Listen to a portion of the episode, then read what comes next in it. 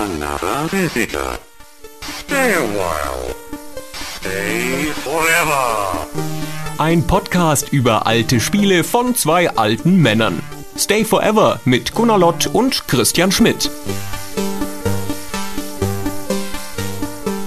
Ja, hallo, herzlich willkommen zu unserem mittlerweile fünften Podcast. Hi Gunnar. Hallo Christian. Ja, wir haben uns diesmal ein älteres Spiel genommen, nachdem die Spiele, über die wir bisher gesprochen haben, vergleichsweise jung waren. Aber diesmal geht es um einen echten Klassiker. Und auch der hat, wie in unserem ersten Podcast auch, jüngst eine Neuauflage auf dem iPad bekommen. Wir reden von Sid Meier's Pirates. Genau, und ich habe die gerade gespielt, was einer der Gründe ist, warum wir Pirates zu dem jetzigen Zeitpunkt machen sind ja immer ganz froh, wenn wir nochmal einen Vergleich haben zu einer aktuellen Version, damit die jungen Leute unter 40 auch was verstehen. Und also ich spiele die gerade sehr intensiv und das ist in der Tat das Grundprinzip, alles was aus dem Grundprinzip noch da ist, ist eigentlich super. Stimmt. Ja, macht mir viel Spaß, insbesondere die Schiffskämpfe und alles, was sie sich so neu dazu ausgedacht haben an, an Minispielen, hätten sie sich auch gerade sparen können. Ja, finde ich jetzt nicht so schlimm. Das passt ganz gut zum generellen Pirates-Szenario, weil das ja an sich schon ein Genre-Mix ist. Das war ja auch im Original eine Mischung aus Action und Abenteuer und Strategie und so weiter. Und da noch das ein oder andere Geschicklichkeitsspiel mit reinzutun, wie sie es jetzt haben, ist dann auch nicht mehr so schlimm. Das stimmt, das ist ja eine Tradition. Auch das Ur-Pirates hatte ja schon Geschicklichkeitsspiele, die mir nicht gefallen haben, da drin. Also das mühsame Strategiespiel, wenn man da über Land Städte angegriffen hat, das war auch schon sehr nervig. Und hier ist meine Nemesis in der iPad-Version ist das Tanzen. Man ist ja als Pirat in der Karibik unterwegs. Wir erzählen das vielleicht gleich noch ein bisschen ausführlicher. Und man kann dann Gouverneurstöchter heiraten, wenn man sie gebührend beeindruckt durch Geld und Position natürlich erstmal, wie das bei Frauen halt so ist. Man muss aber auch noch mit ihr tanzen. Und das Tanzen ist halt so ein Minispiel, wo man im Takt auf so Kreise tippen muss und ich schaffe das einfach nicht. Wie im richtigen Leben. das mit dem Tanzen im echten Leben ist wirklich so eine Geschichte. Ich habe vor einiger Zeit nochmal versucht, mit einer Freundin zusammen wieder zu tanzen, nachdem das letzte Mal, dass ich in der Tanzschule war, zehn Jahre her ist, mehr als zehn Jahre her ist. Und das verlernt man tatsächlich. Anders als Fahrradfahren oder Schwimmen, tanzen kann ich nicht mehr. Im Spiel besser tatsächlich. Das verlernt man? Echt? Ja, das verlernt man. Kann man nicht immer noch den langsamen Walzer tanzen? Nee, ist das nicht mal das. Oh. Jedenfalls nicht, ohne der Frau auf die Füße zu steigen. Naja, ich verstehe. Also Pirates. Hm, das ist so ein Spiel, wo man ein Pirat ist. Das sagt ja der Name schon. Richtig. Und man ist unterwegs, ich sagte es eben, in der Karibik. Also hat ein, einen realen Background. Ist auch zeitlich real. Es spielt ja im Jahr, sag schnell, 1660. Das kommt darauf an, welche Zeit du wählst, weil es mehrere zum Angebot gibt im Spiel zwischen 1560 und 1680. Ah, genau, genau, genau. Also spielt in der realen Karibik. Man kann über die Karte der Karibik fahren mit seinem Schiff. Also der größte Teil des Spiels, auch der, wie ich finde, interessanteste, spielt halt, indem man ein kleines Schiff auf dem Bildschirm steuert, das vom Wind beeinflusst wird. Man kann dann gegen den Wind kreuzen oder sich mit dem Wind treiben lassen und kann da auch reale Städte besuchen. Havanna oder so. Ja, also real heißt, dass sie die Namen der Städte tragen, die damals historisch korrekt waren und dass sie an den Orten liegen, an denen sie damals lagen, aber darüber hinaus sind die jetzt natürlich keine realistischen Nachbildungen der Städte damals, sondern im Originalspiel sogar nur Bild mit, mit einem Menüfenster und jetzt in der Neuauflage vom iPad sind sie zumindest einigermaßen hübsch als Grafik dargestellt. Genau, eigentlich ist jede Stadt nur ein Menü. Sehen auch alle gleich aus. Also die unterscheiden sich ja noch nicht mal von ihrer Größe oder Nationalität großartig. Dabei ist eines der Faszinationsfaktoren von Pirates, dass du da in dieser Karibik auch historisch akkurat mit vier unterschiedlichen Mächten zu tun hast. In jener Zeit stritten sich da das Spanische Reich allen voran mit den Engländern, den Franzosen und den Holländern um die Vorherrschaft in der Karibik und vor allen Dingen die Edelmetalle dort. Und das findest du in Pirates wiedergegeben. Und auch wenn du dich am Anfang des Spiels für eine dieser Nationen entscheiden musst, unter deren Flagge du erstmal segelst, bist du ja ein Freibeuter. Und wie das mit den Freibeutern damals so war, die nahmen es nicht so ernst mit der Staatszugehörigkeit. Und letztendlich kannst du frei entscheiden, auf wessen Seite du dich schlägst und das auch immer wieder wechseln und die Mächte gegeneinander aufspielen. Und ähm, damit dann auch das politische Gleichgewicht in der Karibik beeinflussen in dieser Periode, was natürlich sehr faszinierend ist. Also man konnte sogar so weit gehen, dass man Städte erobert hat und dann da einen Gouverneur einer anderen Nation eingesetzt hat. Richtig. Ist das bei der iPad-Version auch noch so? Das ist mir nicht gelungen. Nee, das ist bei der iPad-Version noch ganz genauso. Wenn du Ah, eine okay. Stadt bombardierst und genügend Mann dabei hast, kannst du deinen eigenen Gouverneur reintun. Das ist vor allen Dingen, abgesehen davon, dass es natürlich sehr cool ist, dieses Erfolgserlebnis zu haben, weil das schaffst du nicht von Anfang an. Da musst du erstmal ein, ein großes Schiff und genügend Leute haben und das Spiel einigermaßen beherrschen. Aber vor allen Dingen ist es auch strategisch sinnvoll, weil du dir deine Außenposten dann schaffst. Und in den meisten Szenarien, also gerade in den früheren, insbesondere 1560, gehört die Karibik zum größten Teil den Spaniern. Das heißt, in der Regel überfällst du dann auch die Spanier, wenn du überhaupt irgendwelche Beute machen möchtest. Und ähm, dann kannst du in spanische Städte aber auch nicht mehr rein logischerweise. Die beschießen dich dann als Piratenfreibeuter, sobald du in die Nähe kommst. Dementsprechend ist es dann schon sinnvoll, mitten im spanischen Territorium eine eigene Stadt zu erobern, da einen Engländer einzusetzen oder sowas und schon hast du deinen eigenen Hafen. Das ist sinnvoll, weil man braucht nämlich beides die ganze Zeit. Also man braucht starke Heimathäfen, die man immer ansteuern kann, weil man da neue Leute anheuern muss, Verpflegung aufnehmen muss vielleicht und vor allen Dingen seine Beute verkaufen muss und auch die Schiffe reparieren. Und wenn man das nicht hat in der Nähe, dann ist man auch ganz schön anfällig nach einer Zeit. Und dann macht man eine Schlacht und die geht ein bisschen schief und dann humpelt man nach Hause mit einer total zusammengeschossenen Flotte oder einem Einzelschiff und dann kommt ein Piratenjäger und versenkt einen, wenn man nicht schnell genug nach Hause kommt. Stimmt. Du hast auch das Problem der Distanzen. Die Karibik ist ja dann doch ganz schön groß für so ein kleines Schiff. Auf dieser iPad-Version wirkt das noch abgemildert, weil die Größenverhältnisse da nochmal ganz andere sind. Da hast du so riesige Spielzeugschiffe in, in einem relativ kleinen Meer, dieser karibischen See. Das ist in der Originalversion nochmal ein bisschen anders. Aber selbst in der iPad-Version, wenn du von Osten nach Westen segeln möchtest, dann bist du halt viele Spielmonate lang unterwegs und mit dem kaputten Schiff dauert es noch viel länger. Genau, und andersrum ist es ja aber auch problematisch, wenn man in einer Gegend ist, wo ganz viele Städte der eigenen Nation sind. Und dann hat man halt niemanden, den man überfallen kann, außer man überfällt die eigene Nation und dann hat man wieder keine Freunde. Ich habe deswegen immer den Holländer gespielt, also Holland, weil die ein, zwei, drei sehr starke eigene Städte haben, die auch nicht erobert werden von anderen. Und man aber ansonsten großartig viel Feinde hat, die man ausbeuten konnte. Stimmt. Das beliebteste das Standardszenario ist 16, 1660 und da gehört den Holländern Curaçao unten an der Küste zu Südamerika. Das ist die einzige Stadt innerhalb dieses ganzen spanischen Landstrichs, die einer anderen Nation gehört. Das ist natürlich sehr praktisch, wenn man selbst Holländer ist. Genau. Ich bin dann immer von Curaçao aus ausgezogen, um die Treasure Fleet zu jagen und bin dann immer nach Curaçao zurückgeflohen. Übrigens, ich habe das Spiel gespielt damals, als es rauskam, mit meinem Freund Marco zusammen auf dem C64. Wir hatten nur eine Raubkopie. ähm, wie das damals war, damals gab es ja noch keine Originale und haben das Spiel gespielt mit dem Dirke Weltatlas auf den Knien. Das ist ja selten, dass man für Das- Spiele Utensilien aus der realen Welt nehmen kann. Ah, das ist so eine ausgezeichnete Idee, da hätten wir mal drauf kommen können, weil bei, bei mir war es ganz genauso. Der, mein Freund hieß Michael, der hatte den C64 und ich bin fast jeden Tag dann zu ihm gefahren, damit wir Pirates spielen konnten. Und wie es der Zufall so will, hatten wir auch eine Raubkopie. Das ähm, war wahrscheinlich die gleiche. Und da ist natürlich keine Karte dabei. Normalerweise liegt diesem Spiel so eine gefaltete Karte in der Box bei und im Spiel selbst bist du vollkommen orientierungslos. Da gibt es keine Übersichtskarte oder sowas. Du musst halt wissen, wie die Städte heißen und wo du hin musst. Aber auf die Idee, da einen Atlas zu benutzen, Respekt, sind wir nicht gekommen. Ich habe ein lustiges Gespräch gehabt mit irgendjemandem, dem ich erzählt habe vor einer Woche, dass wir einen Podcast zu Pirates machen wollen. Und dann kam auch diese Geschichte zum Tragen, da mit dem Dirke Weltatlas. Und dann sagte er, ihm sei das noch ein bisschen anders gegangen. Er hätte erst zwei Jahre, nachdem er das Spiel fertig gespielt hat, realisiert, dass es die Karibik sei. Äh, Unfassbare Doofheit.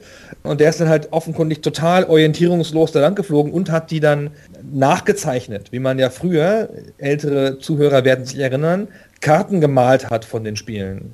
Stimmt, ja. Ja, ich hatte noch richtige Mappen mit Karten von The Bard's Tale, einem großen alten Rollenspiel, wo die Hauptschauplätze Dungeons waren, Höhlensysteme und die so ganz fiese Fallen überall hatten. Da hat man auf Karo-Papier dieses ganze Höhlensystem nachgemalt Das habe ich auch gemacht. und die Fallen eingezeichnet. Ja, das muss, das hat glaube ich jeder damals gemacht. Ja, aber das, das ging mir ganz ging genauso. Ja, stimmt. Der Einzug des Automappings, was das verändert hat in der Spielerfahrung, das ist, glaube ich, noch nirgends ausführlich genug gewürdigt worden. Also es war halt so viel Arbeit damals, aber es war ja auch so schön. Und wie unfair die Spiele damals waren, das vergisst man ja auch heute immer. Heute ist man ja so gewohnt, dass wenn man eine Sekunde vom rechten Pfad abweicht, dass das Spiel einem sagt, hier, du bist hier falsch. Oder sogar, man hat diese unfassbare Sicherheit, ich spiele gerade ein bisschen Skyrim, und denk so, eine Sekunde lang habe ich mich verlaufen. Ach nee, es geht ja da vorne weiter. Also habe ich mich nicht verlaufen, weil es ist ja offenkundig der richtige Weg. Mhm. Oder andersrum, ich muss ein Rätsel lösen und dann gucke ich mich halt im Raum um. Und dann wird da die Lösung schon sein. Ja, bei Skyrim muss man an einer Stelle so eine Kombination einstellen auf so einem Artefakt und dann guckt man sich halt mal im Raum rum und dann ist natürlich oben rechts irgendwie angeschlagen, wie die Kombination sein muss. Mhm. Das war halt früher nicht so. Da haben sie halt mal die Sachen irgendwo versteckt, in einer Truhe. Man gewöhnt sich aber so schnell an diesen neuen Komfort. Also wenn ich ehrlich bin, wenn du mich fragst, ich möchte auch nicht zwangsläufig zurück. Und wenn ich die alten Spiele spiele, gibt es viele, die kenne ich von damals noch, da weiß ich noch ungefähr, was wo ist. Okay, kein Problem. Aber wenn ich ein altes Spiel spiele, das keiner dieser Hinweise gibt und wo die Rätsel verschachtelt sind, ich kenne es nicht, dann bin ich Gott froh, dass ich im Internet nachschauen kann, im Zweifel, was ich machen muss, weil es mir selbst äh, möglicherweise über Tage erspielen, ist mir zu mühsam. Ich bin einfach verwöhnt geworden. Ich glaube, glaube, es geht vielen Leuten so. Ich könnte das auch nicht mehr, glaube ich. Bei Bart's Tale gab es dann sogar Dungeons, in denen es dunkel war und dann hat man sich so an den Wänden lang getastet und dann gab es sogenannte Spinnerfelder, mhm. die haben einen umgedreht und mhm. dann lief man in die falsche Richtung, ohne das zu wissen. Oh, das war so unfair diese Bardsdale Dungeons waren ja alle quadratisch und waren, glaube ich, 20 mal 20 Felder oder sowas. Und ich habe im zweiten Teil auch diese Karten dann fleißig mitgezeichnet. Und irgendwann hat man gemerkt, okay, den Gang, den ich zeichne, geht gerade aus meinem 20er mal 20er Grid raus. Ich muss wohl irgendwo auf dem Spinnerfeld gelaufen sein, konnte das ganze Papier zusammenknüllen und wegschmeißen, wieder von vorne anfangen. Es war ein Spiel im Spiel. Ich meine, Spieler sind ja generell leidensfähig. Das ist ja auch heute noch so. Also einerseits gibt es diesen ganzen Mainstream, mit den Spielen, die dich an der Nase fassen und da durchziehen. Andererseits gibt es ja auch dieses ganze Repetitive in den Online-Rollenspielen. Das ist so ein bisschen ähnlich, finde ich. Ja? Die Online-Rollenspiele oder auch die Leute, die so Facebook-Spiele machen und so, die nehmen ja auch Leiden auf sich für den Fortschritt tausendmal klicken, ja, Klick hier für hundertmal, grinde stundenlang und so. Das ist eine andere Art von Leiden, das Grinding. Das ist ja eine reine Ausdauerleistung im Prinzip. Da hast du auch das Ziel klar vor Augen. Du da weißt, okay, ich muss jetzt noch 900 oder 1000 Mal klicken, aber dann habe ich es auch geschafft. Wogegen bei so einem Rätsel, wo du die Lösung nicht weißt, ist ja offen, ob du es jemals schaffst. Kann ja auch sein, dass du jetzt da Tage investierst und findest es trotzdem nicht raus. Und noch dazu musst du drüber nachdenken, vielleicht sogar suchen. Du weißt auch nicht wo. Also es ist so, das orientierungslose Spielen. Das ist eine ganz andere Herausforderung, finde ich, als Grinding. Na, ich finde das Charten von Dungeons, also das Nachzeichnen von Dungeon-Karten, mal abgesehen davon, dass es bei Bard's Tale auch noch unfair war, war halt schon auch eine mühsame, repetitive Aufgabe. Das ist wahr, ja, stimmt. Na gut, aber wir sprachen über ein anderes Spiel. Ich entsinne mich dunkel. Wir sprachen über Pirates und die Geografie. Da fällt mir wieder ein, nach dem, was du vorher erzählt hast, dass der Freund, mit dem du da geredet hast, dass es ihm erst später aufgegangen ist, dass es die Karibik ist, dass ich irgendwann auf einem Vortrag mal gehört habe, dass man, wenn man im Spiel lernt, in erster Linie für das Spiel lernt. Und tatsächlich kann man das an Pirates ganz gut nachvollziehen, ich zumindest, weil ich damals, als ich das gespielt habe, auf dem C64 und später auf dem PC, natürlich auswendig wusste, wo welche Stadt ist und wo ich hin hin muss, um von Guadeloupe nach Santa Cruz zu kommen. Aber die Übertragungsleistung dann zu bringen, das auf die Realität zu übertragen und zu wissen, okay, ach so, das ist also Jamaika und diese Insel da ist Haiti, die heißt im Spiel ja auch nicht Haiti, das ist Hispaniola, das ist mir nie geglückt, weil es ja auch keine Rolle spielt. Also das Wissen, das ich mir angeeignet habe, bleibt im Spiel. Ah, das reine Spielwissen. Dabei habe ich ja solche Spiele immer benutzt als Argumentation pro Spiele.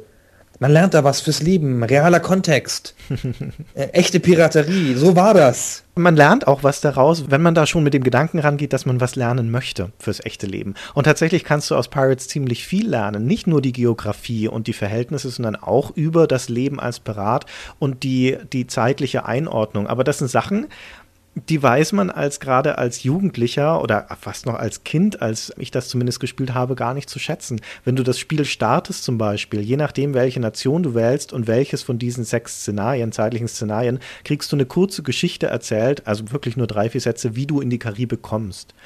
Und das ist schon so ausgewählt, dass es passt zeitlich. Also wenn du zum Beispiel im Jahr 1620 als Franzose startest, dann sagt dir das Spiel, du bist ein Hugenotte, der aus Frankreich vor der Verfolgung durch Kardinal Richelieu flieht. Und das passt wunderbar. Das ist genau diese Zeit. Und in der Zeit sind viele von den protestantischen Hugenotten geflohen in die Karibik. Das spielt überhaupt keine Rolle fürs Spiel, taucht später nie wieder auf, aber zeigt, die haben sich zumindest Gedanken gemacht, das historisch einzuordnen. Finde ich auch nett, weil danach hört es ja auch so ein bisschen auf. Also ich finde, die Grundzüge des Spiels sind ja logisch und auch historisch korrekt.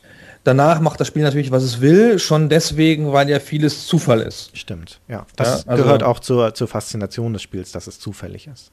Also man kann nicht kontrollieren, was da wirklich passiert. Also mal abgesehen davon, dass die Startfaktoren ausgewürfelt werden in Teilen.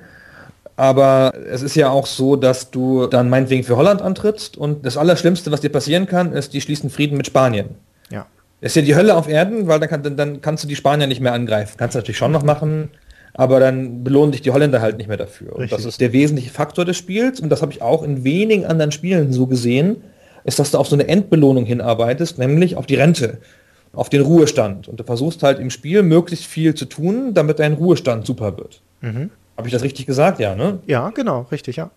Du hast kein Story-Ziel in der Hinsicht und das Spiel hängt dir auch keine Karotte vor die Nase und sagt, mach jetzt das und das. Anders als in der iPad-Version. Wenn man nur die iPad-Version spielt, dann kriegt man in vielerlei Hinsicht ein falsches Bild von dem Originalspiel. Die sind zwar spielmechanisch im Prinzip identisch, also die einzelnen Konzepte sind alle die gleichen, aber sie haben ein paar Teile verändert, die die Spielerfahrung schon anders machen. Und eine davon ist dieser Path of Revenge im iPad-Spiel, also im Prinzip diese Missionskette, die dir sagt, okay, kaper ein größeres Schiff, jetzt finde deine Schwester, jetzt besiege einen der Top Ten Piraten und sowas. Das gibt es im Originalspiel alles nicht. Dort stehst du mitten in dieser Karibik irgendwo in der Stadt und fährst aus Meer raus und äh, weißt erstmal gar nichts. Genau. Die iPad-Fassung versucht dich so ein bisschen zu führen. Also ich empfinde es jetzt aufgesetzt, aber das liegt natürlich auch wahrscheinlich daran, dass ich das Original kenne. Mir hat das damals gar nichts ausgemacht, diese komplette Freiheit. Und eigentlich finde ich auch das Schönste weiterhin an Pirates, dass man halt auch einfach mal ins Blaue segelt und dass einem da auch einfach Sachen zustoßen. Also es Stimmt. gibt ja im, im Spiel den Silver Train und die Treasure Fleet.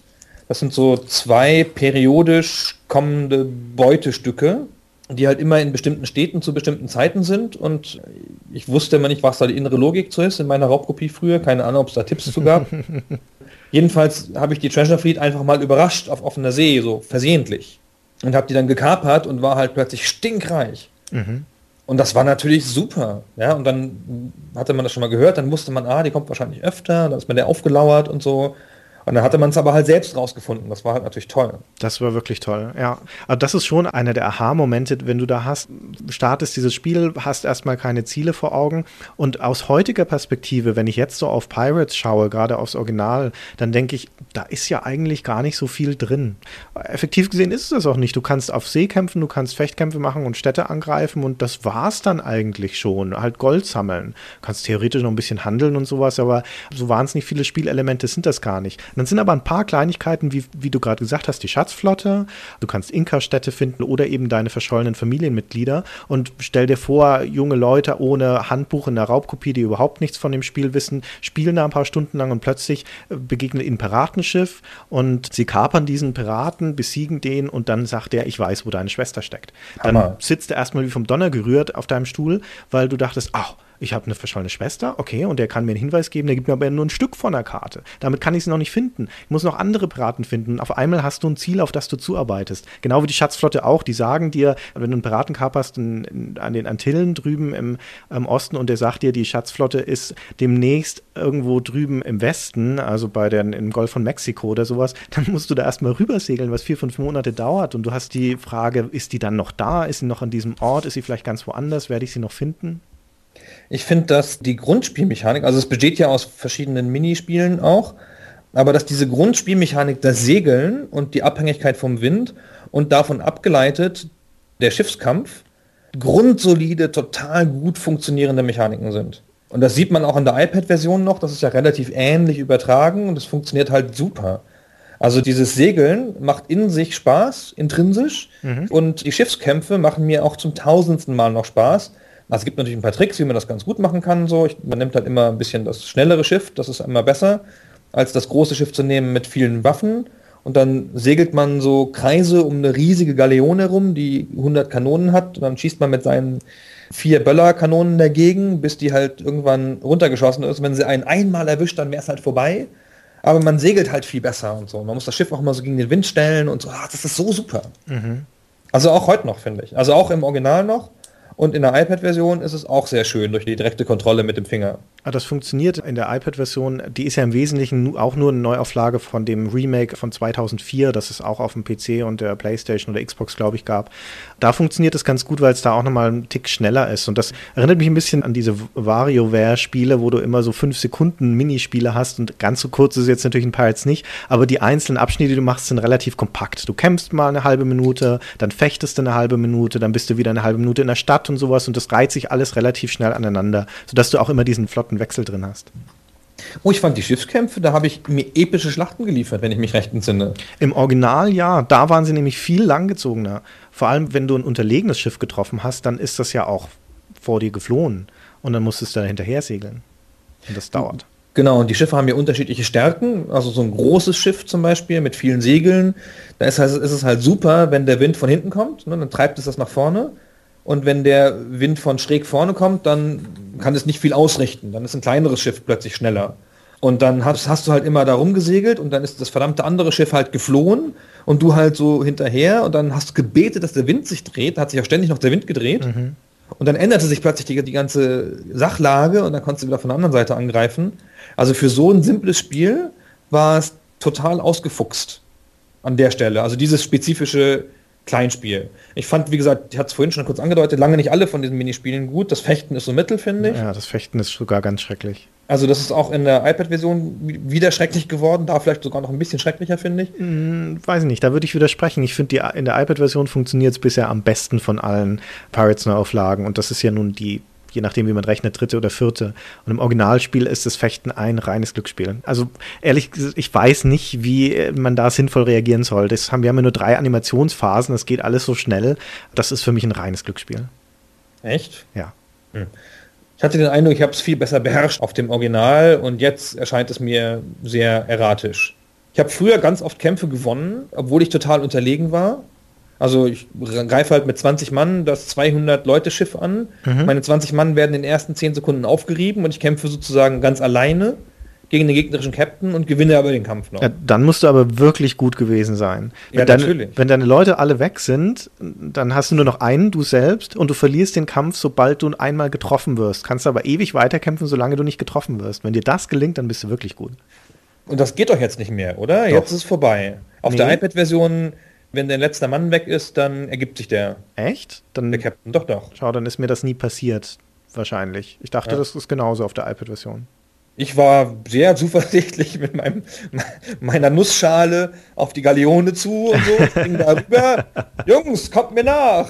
Ähm, und dann hauen sie mich in den ersten zehn Sekunden gleich. Das, das war ich nicht gewohnt. Naja. Äh, stimmt das mit den, mit den Schiffen, das ist ja so eine Art Level-System, weil du auch je nach Zeit und Nation mit einem mehr oder weniger kleinen Schiff startest und dann begegnen dir am Anfang irgendwelche Fregatten und Galeonen und du denkst dir, hm, naja, lass ich mal lieber, aber irgendwann komme ich zurück, irgendwann habe ich selbst ein größeres Schiff und dann, wenn man die, seine erste Galeone erobert hat oder seine erste Fregatte, wie die ja dann die besten Kriegsschiffe waren, das ist ein großer Moment das macht überhaupt auch viel Spaß, sich die anderen Schiffe anzugucken und so. Und die kann man jetzt in der iPad-Version kann man sie sogar noch aufrüsten ein bisschen. Das ja. ist noch so ein Ding in sich, das neu. ist noch ganz nett. Ich entsinne mich übrigens dunkel, also das war ja so ein orientierungsloses Spiel, wir sprachen schon drüber, dass es in der Originalversion so ein Minispiel gab, wo man den Sonnenstand bestimmen konnte. Ja, hatte es ja. Und damit konnte man noch mal was machen? Damit konntest du deine Koordinaten bestimmen und damit wiederum auf der dem Spiel beiliegenden Karte nachschauen, wo du gerade bist. Das war aber im Prinzip nur sinnvoll, wenn du gerade mitten auf hoher See warst, dann ist der Bildschirm halt einfach blau und du wissen wolltest, ähm, wo ungefähr du dich jetzt gerade befindest. Gut, da ich ja die beiliegende Karte nicht hatte, hat mir das auch wahnsinnig viel geholfen und genau. ich habe das Spiel auch nie verstanden, was das da von mir will und habe das, glaube ich, nie genutzt. Ja, das war auch nur im Originalspiel schon im ersten Remake, das von 1993, Pirates Gold. Es war fast identisch zum Originalspiel. Und eine der wenigen Änderungen war, dass das raus war mit dem Standbestimmen. Da war dann schon eine interaktive Karte im Spiel drin. Gut, das ist ja auch totaler Schwachsinn. Ähm, Ach, weiß ich nicht. Um auch das nochmal zu sagen, was den Unterschied zwischen der iPad-Version angeht und dem Originalspiel, wenn man so die iPad-Version jetzt spielt, dann, wie ich vorhin schon gesagt habe, bekommt man nicht unbedingt einen Eindruck davon, welche Gefühle das Originalspiel ausgelöst hat. Also die Orientierungslosigkeit haben wir schon genannt, aber du hattest vor allen Dingen im Originalspiel keinen Verkehr auf dem Meer. In der iPad-Version sieht das ja toll aus, dass überall die Schiffe, Patrouillen kreisen, Handelsschiffe und sowas. Und im Original und auch im Remake war auf dem Meer nur nur dein eigenes Schiff und sonst nichts. Und die Größenverhältnisse waren auch andere. Und das gab dem Spiel so ein, ein, Gefühl von Einsamkeit und auch Gefahr. Denn meistens startest du so an dieser Inselkette irgendwo in Puerto Rico oder Hispaniola oder in den Antillen und dann das erste Mal nach Süden runterzufahren auf Südamerika-Küste zu. Heißt, diese karibische See zu durchkreuzen. Und das sind halt Bildschirme weit nur Wasser. Und dann die Orientierung zu bewahren und zu schauen, reicht meine Nahrung, denn du hast ja auch Nahrungsvorräte, werde ich da rechtzeitig ankommen, wie bläst der Wind und sowas. Das war ein richtiges Abenteuer. Viel mehr, als du das jetzt im Remake noch hast. Da ist man verhungert. Das ist mir passiert. Ja, da fährt man halt mit unzureichenden Nahrungsvorräten los und dann weht der Wind irgendwie doof und dann kommt plötzlich kein Schiff zum Kapern. Oder noch schlimmer, es kommt ein Schiff zum Kapern und es haut vor allem ab. und dann stehst du da und siehst, wie der Nahrungsvorrat runtergeht und wie die Crew immer meuteriger wird. Ja. Wobei du kannst ja nicht sterben in dem Spiel. Das wird immer so bei den LucasArts Adventures als große Neuerung gepriesen. Okay, anderes Genre, ich weiß. Aber in Pirates kannst du in dem Sinne nicht sterben. Wenn du jetzt deine Mannschaft meutert zum Beispiel, weil sie hungrig sind, setzen sie dich halt auf eine Insel aus. Oder wenn du versenkt wirst, dann kommst du in einen Schulturm. Aber dann vergehen immer einige Monate und dann wirst du gerettet oder freigelassen, kriegst wieder ein Schiff und eine Mini-Mannschaft und kannst weitermachen. Denn in dem Sinne ist das eigentliche Ende des Spiels immer dein Ruhestand. Genau, lass uns doch mal kurz über den Ruhestand reden, weil ich das so faszinierend finde, weil das so ein schönes, klares Ziel ist, auf das man hinarbeitet. Was einen natürlich im Spiel zu einem irrsinnigen Ehrgeiz antreibt, weil wenn man in den Schulturm kommt oder halt gefangen wird von einem Piratenjäger und dann acht Monate da absitzen muss, mhm. dann vergehen halt nicht nur acht Monate, in denen du hättest was spielen können sozusagen mit deinem Charakter. Der Charakter leidet auch noch, also der wird dann weniger gesund oder so. Ja. Und das heißt, dass er hinterher früher in Ruhestand muss wahrscheinlich. Stimmt, genau, ja. Und das ist total schlimm. Und wie gesagt, man spielt nur auf das Ende hin. Und für die Bewertung am Ende zählen halt so verschiedene Sachen. Erstmal, wie viel Geld man gesammelt hat, welchen Rang man hat. Man kann ja bei den vier verschiedenen Nationen unabhängig voneinander aufsteigen. Also mhm. man kann holländischer Marquis sein, und englischer Major, ja, kann man alles gegeneinander ausspielen die ganze Zeit, kann in allen vier Nationen hochleveln sozusagen und man kriegt mit dem Aufstieg bei den Nationen auch immer Land geschenkt. Das ist halt auch noch ein Reichtumsfaktor. Dann gibt es die Ehe, weil man diese Töchter heiraten kann von den Gouverneuren, also eine. Und gibt es noch was, was sich auf das Ende auswirkt? Deine Familie? Ruhm.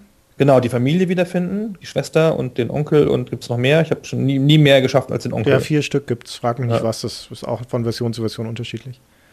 Und das Schönste finde ich das mit dem Gold, weil das Geld, was das Schiff sozusagen in der Kasse hat, das ist nicht sicher, sondern das Gold zählt sozusagen für die Rente oder fürs Ende immer erst, wenn man die Beute geteilt hat. Mhm. Divide up the plunder im Englischen. Und man muss mehrere Male im Spiel die Beute aufteilen. In der Regel wird die Crew irgendwann meuterig. Also selbst wenn man eine wahnsinnige Erfolgssträhne hat und Schiff auf Schiff auf Schiff kapert, Irgendwann werden sie so ein bisschen nervös, weil sie mal ihren Anteil haben wollen. Zwei Jahre kann man, glaube ich, ganz gut rumfahren mit derselben Crew. Ja. Und mit derselben Karrierestufe und irgendwann sagen sie dann, wir möchten jetzt mal hier raus. Und vor allen Dingen, wenn du eine Kette von Misserfolgen hast, Hunger oder auch mal sechs bis acht Monate rumfährst und kein Schiff kaperst, dann werden die halt nervös und dann musst du in den Hafen fahren und dort die Beute aufteilen. Und dann kommst du je nach Schwierigkeitsstufe einen Anteil an der Beute, 10%, 20% an dem, was du gerade im Schiff hast und das ist dann sozusagen auf dem Rentenkonto. Mhm. Das ist auch ein ganz authentisches Konzept, weil diese Piraten damals, das wird im Handbuch auch erklärt, die Mannschaften tatsächlich auf Rechnung gearbeitet haben sozusagen. Also denen wurde kein fester Sold oder Heuer ausbezahlt, sondern wie du sagtest, alles Gold, was auf dem Schiff ist, gehört erstmal allen. Und die Offiziere bekommen einen höheren Anteil und der Kapitän nochmal einen höheren, aber irgendwann wird das aufgeteilt. Und das Spiel berücksichtigt das, äh, das insofern, als die Matrosen auf deinem Schiff schon immer ihr letztendlich ihr Vermögen oder ihren Anteil an der Beute im Auge haben. Das heißt, je mehr Leute du neu anheuerst, desto unzufriedener wird die Mannschaft als Ganzes, weil der Anteil an der Beute für jeden Einzelnen dann sinkt proportional. Und wenn du lange Zeit rumfährst, ohne irgendwas Neues zu erobern, werden sie auch unzufrieden, weil sie feststellen, okay, irgendwie erhöht sich mein Beuteanteil gerade nicht. Das musst du immer im Kopf haben. Da muss ich noch schnell dazu erzählen, zu dieser Tatsache, dass du alterst, aber nicht sterben kannst. Also irgendwann musst du dich halt entscheiden, in Ruhestand zu gehen und du wirst immer ineffektiver, gerade bei den Fechtkämpfen. Je älter du wirst, desto langsamer wirst du. Das heißt, irgendwann wirst du auf kurz oder lang alles verlieren. Und ein Kollege von der GameStar, der Daniel Raumer, als der hörte, dass wir Pirates als nächstes Podcast-Thema machen, da rief er mich an und sagte, du, ich habe das jetzt auf der iPad-Version gespielt und diesen Path of Revenge, also diese Questreihe gemacht und am Schluss kommt der große Endfechtkampf gegen den Erzfeind Marquis de Montalban und ich habe den einfach nicht geschafft. Ich habe ihn nie geschafft und mir war nicht klar, warum. Bis ich dann irgendwann rausgefunden habe, ich war zu alt der war zu diesem Zeitpunkt, als er den Kampf gemacht hat, 60 Jahre alt. 60! Normalerweise geht man mit 25 oder 30 in Ruhestand, weil, weil dann das zu langsam wird. Also er muss ewig gespielt haben. Aber er sagte zu Recht, woher soll ich das wissen? Das Spiel sagt einem ja nicht, dass da im Hintergrund die Uhr läuft. Und tatsächlich, im, das Spiel wird im Spiel nicht thematisiert. Das musst du halt erstmal die Erfahrung machen, wenn du einmal scheiterst sozusagen oder halt zu alt wirst, um dann das nächste Mal effektiver zu spielen. Denn eigentlich musst du schon, wenn du das, die neue Partie startest, im Hinterkopf behalten, okay, ich sollte möglichst effektiv spielen, sonst werde ich zu schnell zu alt. Keine Zeit für Plempern. Das ist ja abgefahren, dass jemand bis 60 spielt. Das ja. habe ich noch nie erlebt. Ich war immer mit 30 im Ruhestand. Oder mit 35. Aber es gibt eine Anzeige, wo kurz steht, in welchem Gesundheitszustand man ist. Das ist zumindest ein kleines du Indiz es, darauf. Du kannst es nachschauen, ja. Im, im Stimmt, auch wenn du die Beute aufteilst, dann wird es dir nochmal angezeigt, welcher Gesundheitszustand, ja. Genau, es sagt es einem auch. Es gibt so subtile Hinweise, wenn du die Beute aufteilst, dann kommt so ein launiger Text, ich glaube auch im Original, wo halt sowas steht wie, ja, du hast das Gefühl, du hast noch ein paar gute Jahre in dir oder so. Oder du fühlst dich noch frisch und du bist noch gesund. Da gibt es dir so Hinweise und das wird ja auch graduell schlechter beim Beuteaufteilen. Mhm. Über die Jahre, also da sagt es dir schon, dass es irgendwas passiert gerade. Aber halt nicht richtig. Ja? Aber es also sagt dir nicht, was für Auswirkungen das hat. Also sagt dir zum Beispiel nicht, dass du dann beim Fechten langsamer wirst. Das musst du selber draufkommen oder das Handbuch lesen. Aber wer macht das schon? Außerdem hat die iPad-Version kein Handbuch mehr. Das ist alles so gemein. Kommen wir doch mal zu Sid Meier. Ja, der, von dem der, der ikonischen Figur, die dieses Spiel gemacht hat. Genau, deswegen heißt es ja sogar äh, mit vollständigem Titel Sid Meier's Pirates. Ausrufezeichen. Wie viele Spieledesigner gibt es eigentlich heute noch, deren Name in Spielen vorkommen? Also auf American McGee. ja, genau. Der macht halt keine guten Spiele. Äh, nicht so viele. Also das finde ich ganz, ganz erstaunlich und ganz singulär, dass Sid Meier, also eine Lebensleistung, ja, dass es geschafft hat, seinen Namen in die Spiele zu kriegen, auf die Cover der Spieleboxen. Ja. Das ist nicht mal bei Molyneux-Titeln so. Nee, wobei das erklärt sich aus der Microprose-Historie. Das war damals, man denkt immer, das sei eines der Jungwerke von Sid Meier, aber allein für Microprose war das sein 13. Spiel. Und von diesen zwölf, die er vorher gemacht hat, waren elf Simulationen. Entweder so Kriegsstrategiesimulationen oder eben Flugsimulationen, militärische Simulationen. Und der war auch damals schon bekannt als der Simulationsexperte. Und dann dachten sich der Bill Steely und der Sid, die beide da die Chefs von Microprose waren, naja, wenn wir jetzt da ein Spiel rausbringen, das keine Simulation oder Militärsimulation ist, dann kauft das am Ende niemand. Dann weiß niemand, dass das von Sid Meier ist. Der hatte schon einen klangvollen Namen damals. Also lass uns mal lieber das mit in den Titel schreiben, damit die Leute merken, aha, das ist von dem guten Mann, das kann man auch kaufen. Und dann hat sich's irgendwie weitergetragen. Ab dann waren fast alle Spiele, die Sid Meier gemacht hat, mit diesem Namensvorsatz versehen. Hat sich als Marke verselbstständigt, auch über Microprose hinaus. Das hat er ja dann mit zu Phyrexis genommen. Und jetzt werden ja die Spiele bei 2K, also einer großen multinationalen Spielefirma, gemacht und sind ja immer noch Sid Meier's Spiele. Genau, steht da immer noch. Und das, obwohl äh, Sid Meier eigentlich nicht mehr viel damit zu tun hat. Der ist nominell zwar immer noch der Oberaufseher und so Creative Director oder sowas von diesen Spielen, aber im, im Ernst hat er eigentlich nichts mehr mit dem Design von den Dingern zu tun. Also ich finde, als Lebensleistung hat er da einiges rausgeholt. ja, ja ich finde es ein bisschen eine Mogelpackung inzwischen. Naja, also ich glaube schon, dass er schon noch ein bisschen drauf schaut auf das Grundsätzliche. Und so richtig schlecht sind die Spiele ja auch nicht, die unter dem Label erscheinen. Der wurde schon 2006, da habe ich ihn mal besucht in, in Baltimore, wo Phyrexis sitzt. Da ging es damals um Sid Meier's Railroads, das, von dem wir noch nicht wussten, ob es wirklich so ein richtiger Nachfolger von Railroad Tycoon wird oder nicht damals. Und schon damals wurde er geführt, auch auf der Webseite von Phyrexis, als Design Guru äh, als Guru. Also ist ja kein offizieller Titel mehr, das so nennt man halt jemanden, von dem man nicht recht weiß, was er eigentlich macht. Das Railroads war ziemlich schlecht, wenn ich mich recht entsinne. Ja, das war Ja. eine Riesenenttäuschung. Ja, das stimmt, das ist richtig. Microprose wurde geführt von Sid Meier, du sagst es schon, und Bill Steely. Wild Bill Steely, wie der in Wirklichkeit heißt, mit richtigen Vornamen. und das war so eine absurde Gestalt, wie es sie auch nur in der Spielebranche geben kann. Der war ja wohl mal Pilot gewesen, wenn ich mich recht entsinne. Ja, richtig. Und ist immer in so einer Pilotenuniform rumgelaufen. Also war halt, hat natürlich auch Militärsimulationen verkauft. Ja, Es war ja eine Militärsimulationsfirma. Und da hat der voll gelebt und auch immer als PR-Stand gemacht. Das war in meinem allerersten Jahr bei GameStar. Er lief der da plötzlich über den Gang und war gar nicht angekündigt. Ich wusste gar nicht, dass der kommt. Ich habe ihn aber natürlich sofort erkannt in seiner Pilotenuniform, weil das so eine ikonische Figur war. So ein Irrer. Und der hat auch nur so amerikanischen Yeah, yo, man, we gotta fight, Zeug gesagt. Das war halt alles total surreal. Den habe ich, glaube ich, nie kennengelernt, aber das klingt ein bisschen analog zu diesem Colonel Antal, der zu, was war es? Modern Warfare, glaube ich. Äh, Nein, nein, nein, der hat nee, für, Brothers in Arms war für die Ubisoft-Spieler. Ja, genau, Brothers in Arms, richtig, ja. Genau. Der, der ist ja vom Naturell her, glaube ich, ganz ähnlich. Ja, das Interessante ist ja, dass es bei Wild Bill Steely kam es irgendwie noch authentischer, weil er natürlich auch die Spiele mitgemacht hat. Ja, richtig. Ja, also zumindest als Chef der Firma. Der Antal hat ja bloß ein bisschen rumgesessen, glaube ich, und so Consulting gemacht. Ja, und halt hauptsächlich war er PR-Kasper, der dann überall mitgereist ist und seine markigen Sprüche zu dem Spiel abgelassen hat. Der war schon lustig, der Anteil. Also der hat ja davon gelebt, vor dem PR-Zeug für Ubisoft machen, dachte so, diese früheren Rollenspielbücher, kennst du die? Diese mit, wo man Ein Livingstone entscheidet und dich so und liest dann weiter auf Seite 323. Ja, genau, Jackson, was war's? Jackson Livingstone? Steve ich, ja. Jacksons, genau. Hexenmeister vom flammenden Berg war halt eins. Das war sehr cool, habe ich geliebt als Kind. Genau. Und solche Bücher hat der gemacht für die Soldatenausbildung. Ah, okay. Also wo halt solche Szenen nachgestellt worden sind. Und ich habe nie eins gelesen, wollte es immer mal machen, habe ich mir immer mal vorgenommen, wurde aber nie gemacht. Wild Bill Steely hingegen war aber einfach ein genuiner Irrer, glaube ich. Also der hat das auch alles voll gelebt, so diese ganze, ich glaube nicht, dass das so ein PR-Stand war. Der hat ja hinterher auch noch mal eine Firma gemacht mit Online-Flugsimulationen, Zeug. Ich glaube, der war da voll drin und das war so, also Sid Meier war natürlich eine Figur, die kannte ich halt schon in meiner Jugend, dem Namen nach, aber Wild Bill Steely haben wir bewundert weil die Firma Microprose immer meine Lieblingsfirma war, die die unfassbar brillantesten Spiele gemacht hat. Das war halt eine der Firmen. Man kann sich das heute nicht mehr vorstellen. Da habe ich einfach jedes Spiel gekauft, das die rausgebracht haben. Punkt. Richtig, das ging mir genauso. Sogar Flugsimulationen und Formula One Grand Prix und sowas, was mich eigentlich inhaltlich überhaupt nicht interessiert hat, aber es kam halt von Microprose.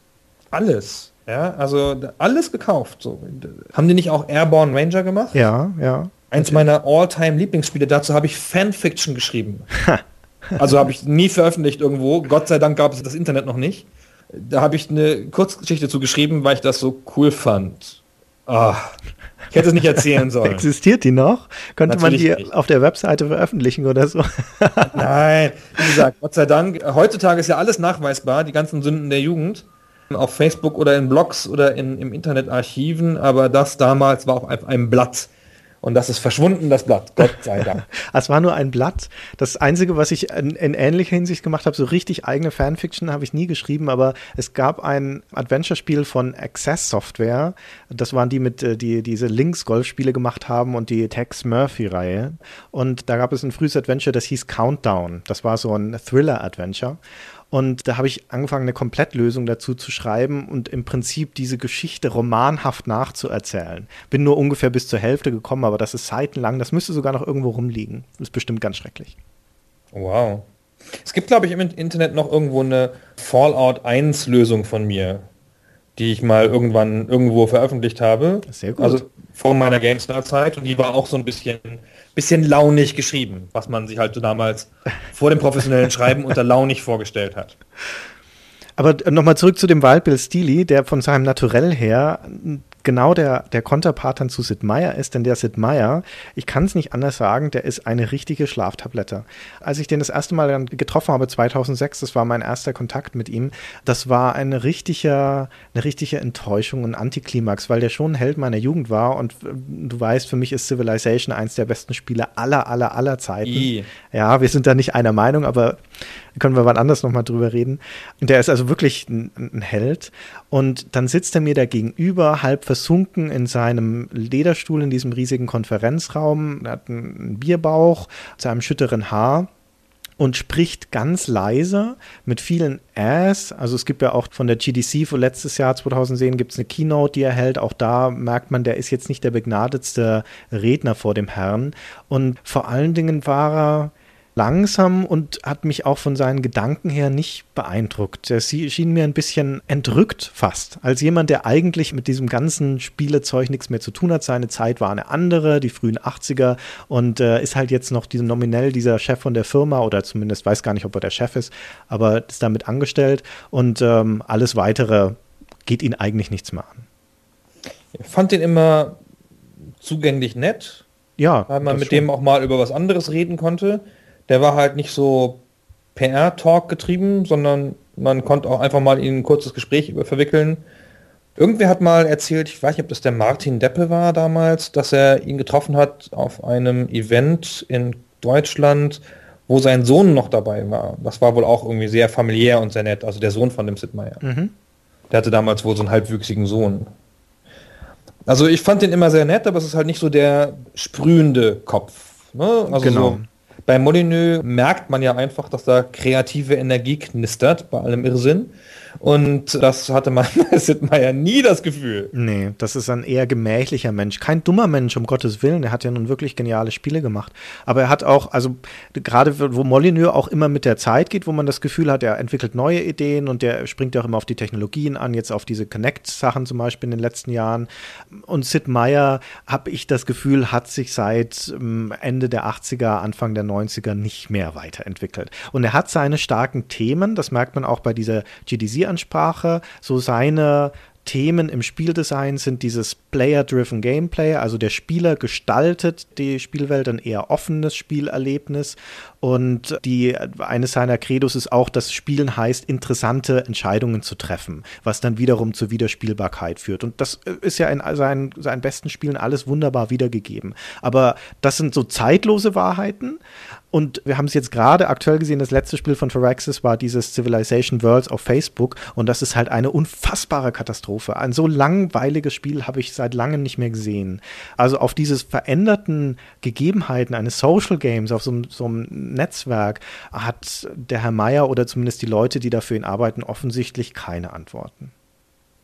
Haben ja viele nicht, das stimmt schon. Aber das war selbst für ein Facebook-Spiel nervtötend. Ja, ja, das stimmt. Was war das beste Sid Meier-Spiel? In deiner Welt? Civilization oder Colonization. Wobei das, muss man auch dazu sagen, Colonization war ja schon gar nicht von ihm. Also auch bei diesen alten Spielen, auch bei Civilization 2 zum Beispiel, da stand auch wieder sein Name drauf und der hat noch Oberaufsicht geführt, aber das war Brian Reynolds eigentlich. Auch Alpha Centauri zum Beispiel, das ja für viele eins der besten Sid Meier-Spiele ist, ist kein Sid Meier-Spiel in dem Sinn, sondern ein Brian Reynolds-Spiel. Wenn aber Alpha Centauri ein Sid Meier Spiel wäre, dann wäre es das beste Sid. Weil es ja, ja so viel besser nach. ist als die ganze verdammte Civilization-Reihe. Nein, das Alpha Centauri, weil, soll ich das jetzt erzählen, was mich daran stört, oder machen wir da nochmal einen eigenen Podcast dazu? Ich glaube, wir machen ganz sicher nochmal einen eigenen Podcast zu Civilization und Alpha Centauri Stimmt, und deinen großen genau. Irrtümern dazu. So dieser ganzen Reihe der Civilization-Spiele, wo ja Alpha Centauri dazu gehört, machen wir nochmal was, ja. Genau, aber jedenfalls ist es das Beste. Ist ja auch egal. Stimmt nicht. Das beste Microprose-Spiel, um nochmal schnell eine angreifbare Meinung in den Raum zu werfen, ist Gunship. Ähm, die greife ich jetzt nicht an, weil ich Gunship tatsächlich nicht gespielt habe. Nur das 2000er, aber das Original nicht. Was du da wieder verpasst hast. Ja, kann schon sein. Aber das, das Gunship ist ja ähm, Zufall, Zufall, ein weiteres Spiel mit, das zumindest im dritten Teil ein Ausrufezeichen dahinter hat. Also der erste noch nicht, der zweite ist dann 2000, dann Gunship mit Ausrufezeichen. Und Michael Browse hat noch ein drittes Spiel mit Ausrufezeichen im Namen, nämlich This Means War. Und ich stelle mir da immer vor, dass da eigentlich ja, wenn du diese Packung dann im Handel in, die Hand nimmst, jemand neben dir stehen müsste, der dann schreit, Piraten oder, oder äh, Helikopter. Ich habe das auch nie verstanden, warum sie das so bei so drei Spielen gemacht haben und beim Rest nicht. Also und ausgerechnet bei diesen dreien wo Pirates in sich auch völlig ausreichen würde. Bei This Means War kann ich verstehen, dass man da ein Ausrufezeichen hintersetzt. Das wirkt ohne Ausrufezeichen sehr halbherzig. Ja. Das bedeutet Krieg. Das bedeutet Krieg. ja, aber bei Gunship, hä? Warum? Das hat ja bei unserem Podcast zur Vampire Bloodlines so gut geklappt, dass wir wussten, dass es noch andere Vampirspiele gibt, aber selbst auf nicht so viele gekommen sind. Und dann haben unsere äh, Zuhörer dann in den Kommentaren noch jede Menge reingeschrieben. Jetzt fragen wir einfach genauso, gibt es denn noch andere Spiele mit so einem Ausrufezeichen dahinter? Weil das Einzige, das mir noch einfallen würde, ist Pitfall, aber das ist ja uralt. Aber da gibt es mit Sicherheit noch mehr. Also wer noch welche weiß, einfach posten in den Kommentaren. Pitfall hat ein Ausrufezeichen? Ja, ja. Das wusste ich gar nicht. Auch da steht jemand neben dir, wenn du die Packung kaufst und schreit, Schlagloch! Naja, das ist ja schon wieder, wieder ein bisschen sehr lustig. Was wir übrigens noch machen könnten, was wir sträflich versäumt haben bis jetzt, ist mal in das Spiel reinhören. Oh ja. Obwohl das natürlich kein großer Spaß ist, weil das Spiel ist, was wir auch noch nicht erwähnt haben, 1987 das erste Mal erschienen. Mhm. Und da war es nicht so mit Sound. Vielleicht hören wir mal kurz rein in die Titelmelodie gleich, die eine Besonderheit hat. Sie lief nämlich ohne Soundkarte auf PCs, einfach emuliert über die Speaker und das hört sich schon schräg an.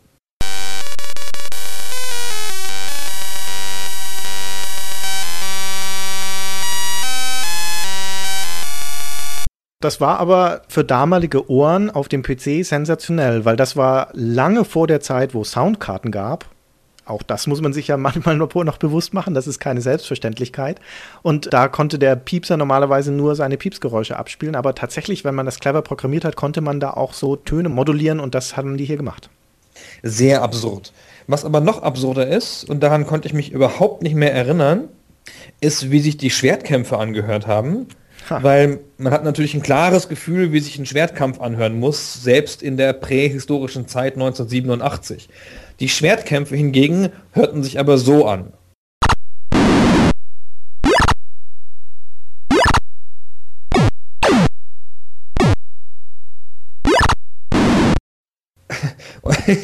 Aber wenn man das Spiel nicht kennt, dann kann man da auch mit viel Fantasie nicht erraten, was das sein soll. Unmöglich. Es ist Pac-Man. Es ist, keine Ahnung, es ist ein Hüpfspielchen. Nein, es ist ein dramatischer Schwertkampf unter Piraten. Wahnsinn. Heutzutage in dem iPad Remake klingt das dann eher normal, wie man sich das vorstellt, nämlich so.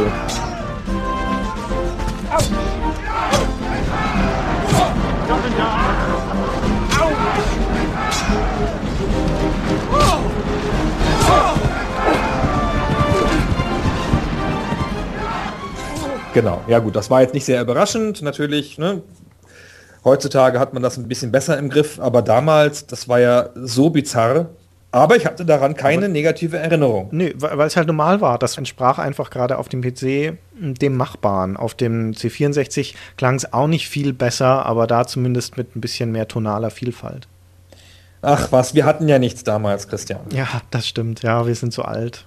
Ich kann mich noch an die erste Sprachausgabe erinnern, mal abgesehen von dem für unseren Podcast namensgebenden Spiel wo halt jemand Stay a while, Stay forever sagt, was man am Anfang immer hier hört. Aber es gab damals viel später für Weltraumspiele, namentlich sowas wie Privateer, Speech Packs zu kaufen. Dann konnte man die Sprachausgabe extra dazu kaufen. Mhm. Und das war sensationell. Mein Freund Niklas ist dann gekommen und hat gesagt, mein PC spricht mit mir. Hör mal.